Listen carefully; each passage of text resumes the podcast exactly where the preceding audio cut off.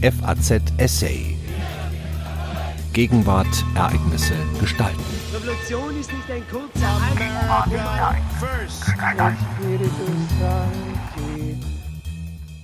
Der Mythos der Englishness.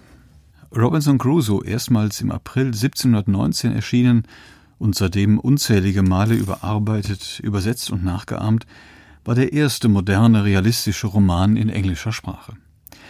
Daniel Defoes Protagonist gab eine Haltung ein Gesicht, die bis heute das Selbstverständnis der Briten prägt und sei es in dem Gefühl ihres Verlustes. Ein Essay von Professor Dr. Benedikt Stuchtey.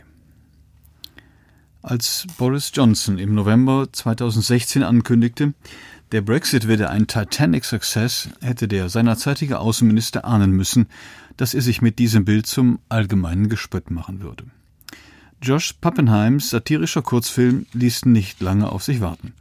Mit Ausschnitten aus dem Katastrophenfilm Titanic von 1997 stellte er die für den Brexit hauptverantwortlichen Boris Johnson, David Cameron und Michael Gove an das Ruder des sinkenden Schiffs, während Theresa May und Nigel Farage wie Schatten einen gespenstischen Hintergrund bildeten.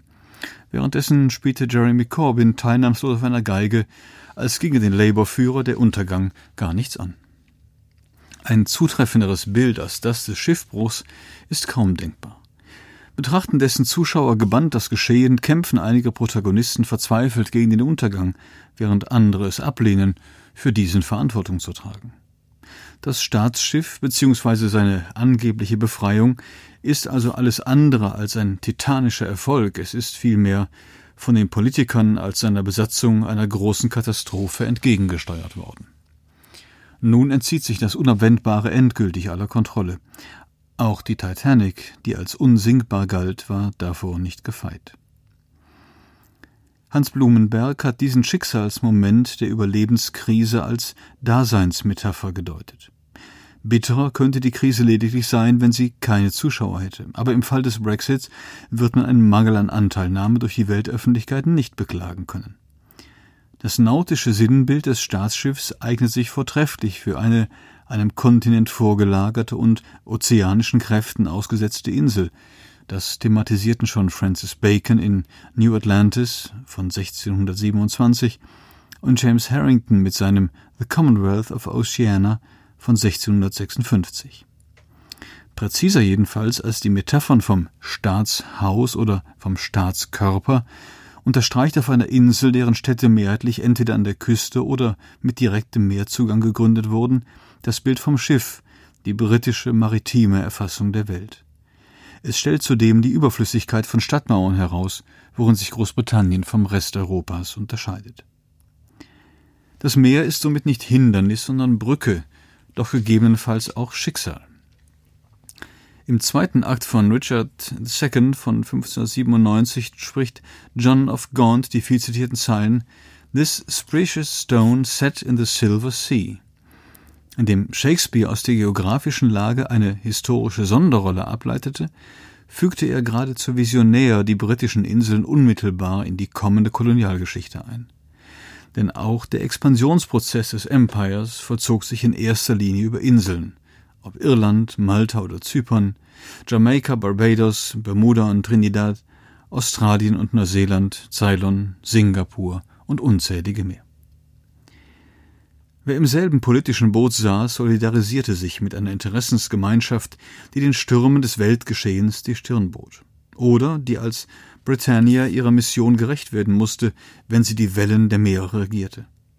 Der Schotte James Thompson hat die berühmten Verse Rule Britannia vermutlich erstmals 1740 veröffentlicht. Nur zwei Jahrzehnte davor war Daniel Defoe mit einem Roman in die Öffentlichkeit getreten, der in diesen Tagen englische Konstanten in Erinnerung ruft, die Seefahrt und die Insel als Orte der Bewährung. Robinson Crusoe, erstmals im April 1719 erschienen und seitdem unzählige Male überarbeitet, übersetzt und nachgeahmt, war der erste moderne, realistische Roman in englischer Sprache. Schon zu seiner Zeit war ihm ein erstaunlicher Erfolg beschieden. Als Prototyp dienten Defoe die Erlebnisse des Seemanns Alexander Selkirk. Captain Woods Rogers hatte ihn von der isolierten Pazifikinsel Juan Fernandez gerettet und daraus die aufsehenerregende Geschichte Cruising Voyage Around the World, erschien 1712, gemacht. Defoe wird Selkirk, der nur selten in London meist auf hoher See lebte, persönlich nicht gekannt haben, aber er erfasste die Bedeutung des Authentischen, um in das Sensationelle seiner Crusoe-Geschichte Glaubwürdigkeit und Seriosität einzuspeisen. Reiseliteratur und Predigten bedienten zu dieser Zeit den Geschmack der lesenden Öffentlichkeit begannen die Erzählungen mit einer Charakterbeschreibung des rastlosen Sohnes, den es in die weite Welt getrieben hatte, so steuerten sie in der Regel auf einen besinnlichen Moment, etwa einer religiösen Bekehrung zu.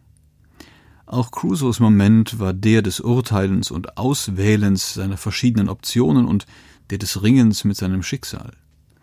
Weil er es akzeptierte, wie es war, so lautete die Botschaft des Romans, wurde er daran stärker. Defoe betonte, dass er nicht Fiktion, sondern einen echten Tatsachenbericht vorlege. Mithin sei er nur Berichterstatter, nicht Dichter.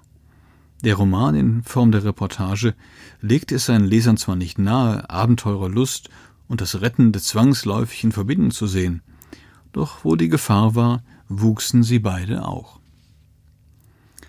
Wie man bereits im Untertitel erfuhr, hatte Robinson Crusoe über 28 Jahre lang nach einem Schiffbruch allein auf einer unbewohnten Insel vor der amerikanischen Küste gelebt. Alle anderen Besatzungsmitglieder waren bei dem Unglück ins Leben gekommen. Ihm aber war es gelungen, aus dem Schiffswrack Kleidung und Werkzeuge, Schusswaffen und Munition zu bergen. Dabei hatte der ehemalige Sklavenhändler, der sich auch selber als Sklave verdingt hatte, so manches in seinem Leben erlebt und unter anderem in Brasilien eine ertragreiche Plantage gegründet.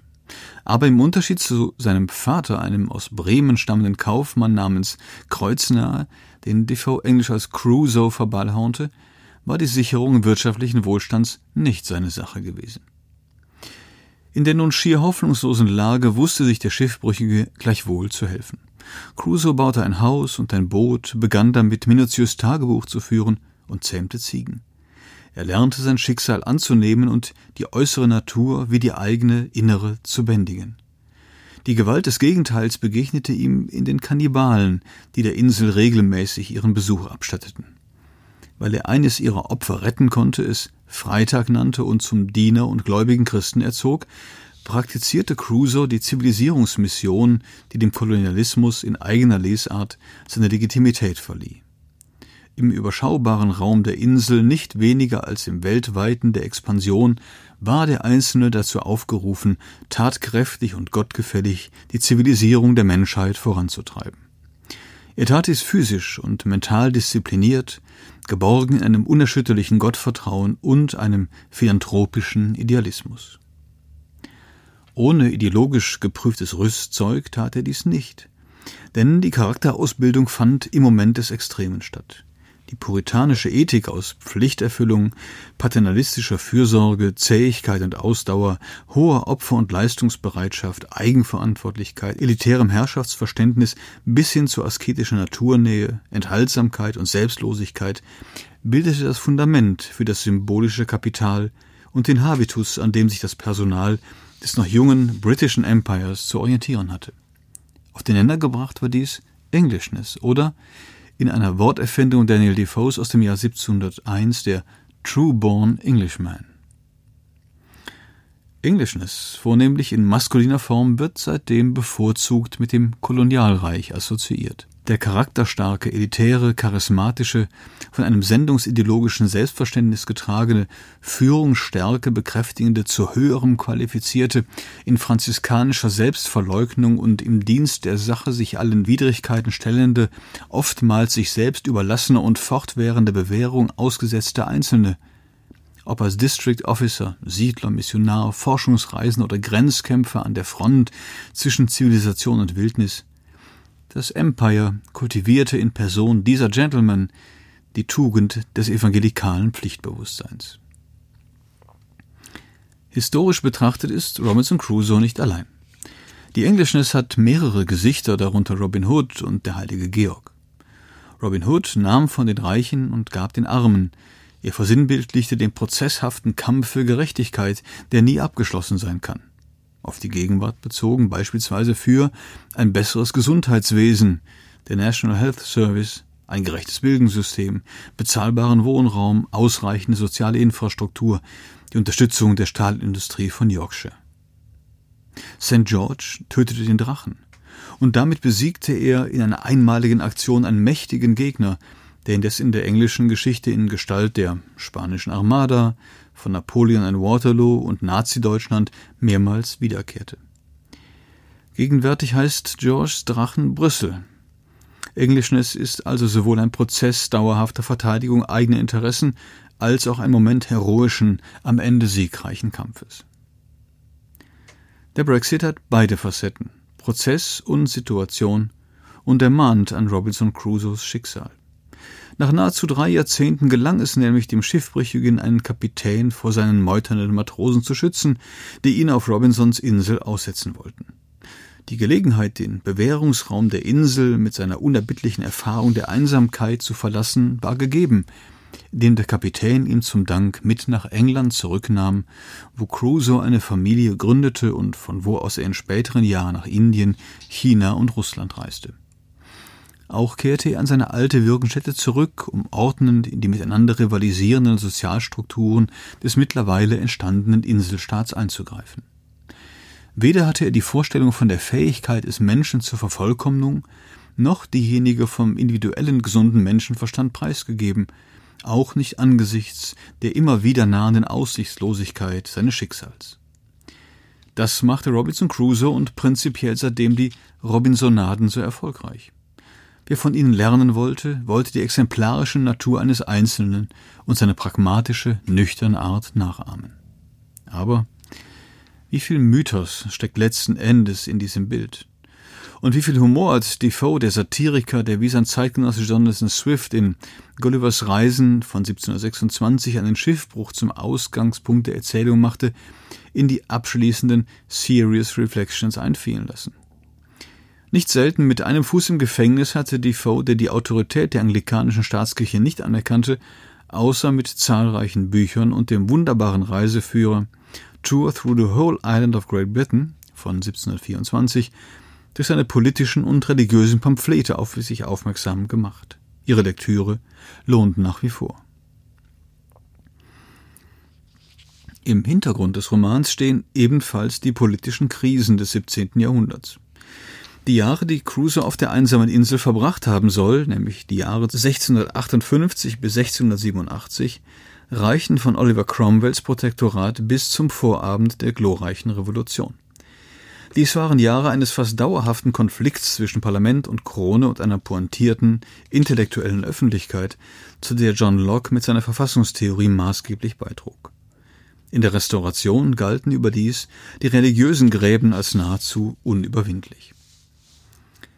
Defoe begrüßte die Stärkung des Protestantismus durch William III. und hatte, wie John Locke, Robert Filmers Rechtfertigung des Gottesgnadentums vehement bekämpft.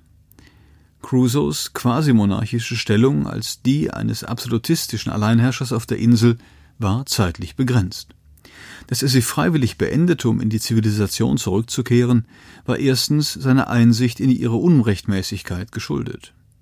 Zweitens setzte er politisch um, was sich ihm als theologisches Argument ausgebreitet hatte, mithin die Erkenntnis, dass die Schöpfung nicht dem einzelnen, sondern dem ganzen Menschengeschlecht geschenkt worden war.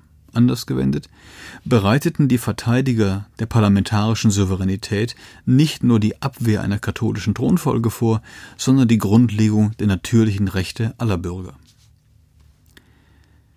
Defoe und mit ihm seine Romanfigur Crusoe wäre nicht ein großer Verehrer Locks gewesen, wäre er nicht auch dem Argument der Two Treatises of Government von 1689 gefolgt, demzufolge die rechtmäßige Aneignung von Land die Konsequenz von dessen Bearbeitung abbildete.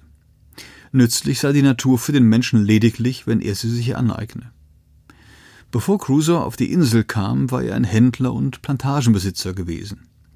Erst sein neues Leben machte ihn zum Siedler und Bauern, zum Bäcker und Zimmermann. Die Praxis entzauberte die Utopie. Die alltägliche Erfahrung kolonialer Herrschaftspraxis war hierin sehr ähnlich. Vermeintlich unberührtes Land in der neuen Welt zu bestellen, ging der Reproduktion der heimischen gesellschaftlichen und politischen Ordnung voraus, bevor diese um das Unbekannte, Fremde und zu Zivilisierende erweitert wurde. Doch Crusoes Kolonialismus war nur ein begrenzter, denn die nicht zuletzt für das frühe 18. Jahrhundert entscheidende Komponente des Kolonialhandels ist in dem Roman nicht vorhanden. Daniel Defoe ist der Vorwurf gemacht worden, koloniale Ideologien zu propagieren.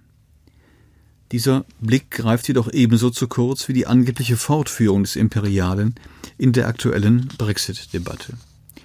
Kolonialismus in der Erzählung von Robinson Crusoe ist mitnichten eine kohärente Angelegenheit. Vielmehr zeigt Defoe deutlich, dass die bis in die Gegenwart zu gerne in Anspruch genommene vorgebliche Selbstverständlichkeit der Expansion nicht existierte, dass das Wilde der Kannibalen menschliche Züge trug und dass sich der Kolonialherr Crusoe in seinem kleinen Reich lange Zeit verloren, von der Natur überwältigt, hilflos und verwundbar bewegte.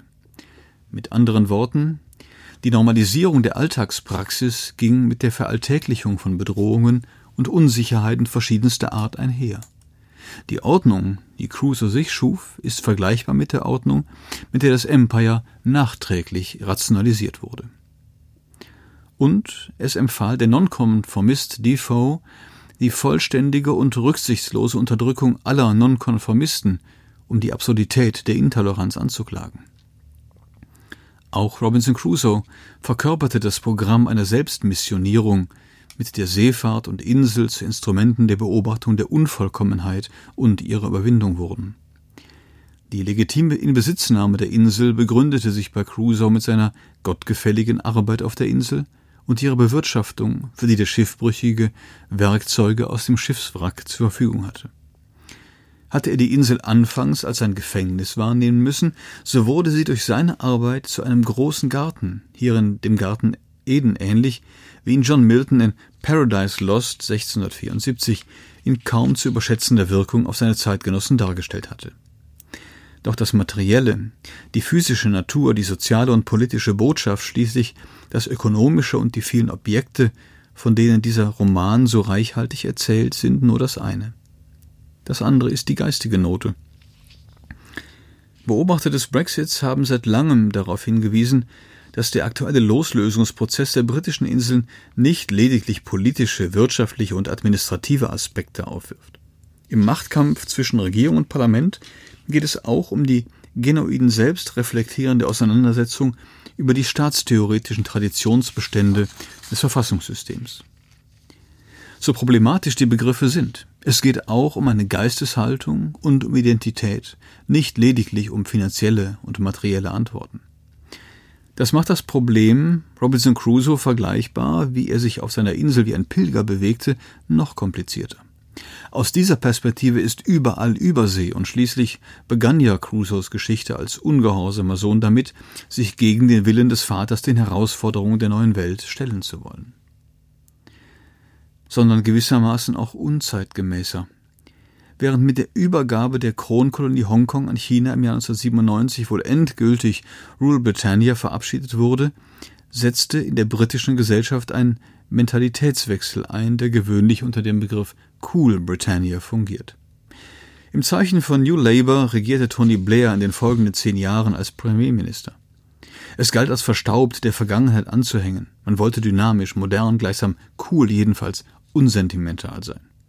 Auf diesem Weg wurde ein Großbritannien-Bild postuliert, das sich von der Vorstellung des Merry Old England lossagte. Diese aber lässt sich mit den Befürwortern des Brexits assoziieren. Man kann dies unter anderem damit erklären, dass Großbritannien politisch und ökonomisch zwar erfolgreich war, gesellschaftlich und insbesondere unter der traditionellen Anhängerschaft der Labour-Partei, aber erst eine Entfremdung, dann eine Spaltung einsetzte. Sie ist noch heute spürbar und etwa darin ablesbar, dass Jeremy Corbyns Kurs eine radikale Abkehr von der sozialliberalen und mediennahen Ordnung seiner Vorgänger darstellt. Unter ihm soll die Partei zu alten, überwunden geglaubten Ordnungen und Ordnungsvorstellungen zurückfinden.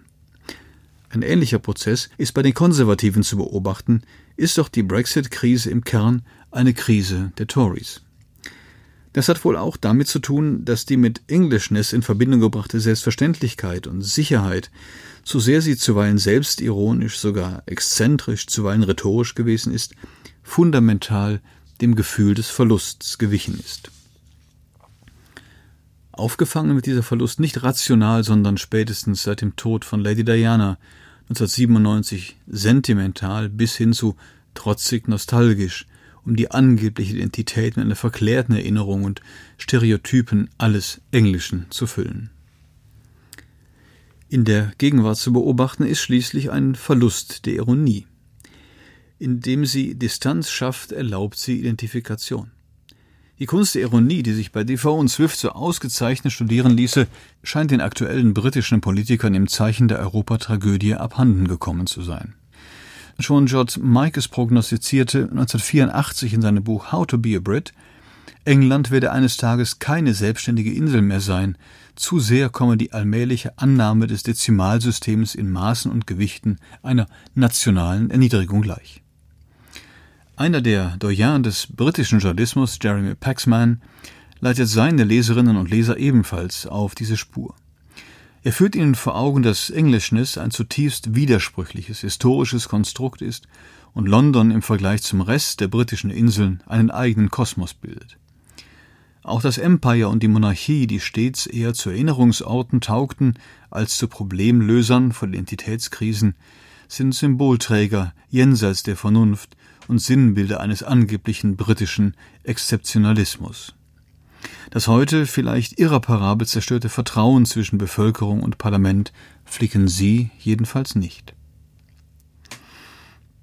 Ob in Thomas Moores Utopia von 1516 oder in Robert Louis Stevensons Treasure Island von 1883, das Inselmotiv verkörpert auch die Suche nach der politischen Alternative.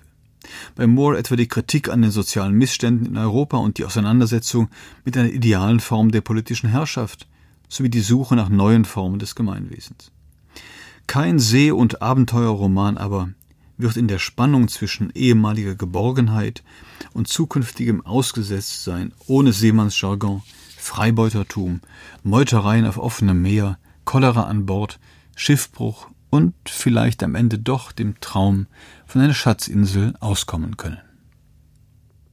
Sie hörten einen Essay von Professor Dr. Benedikt Stuchtey. Er lehrt neuere und neueste Geschichte an der Philipps-Universität Marburg. Am Mikrofon verabschiedet sich Daniel Deckers. FAZ Essay. Gegenwart, Ereignisse gestalten.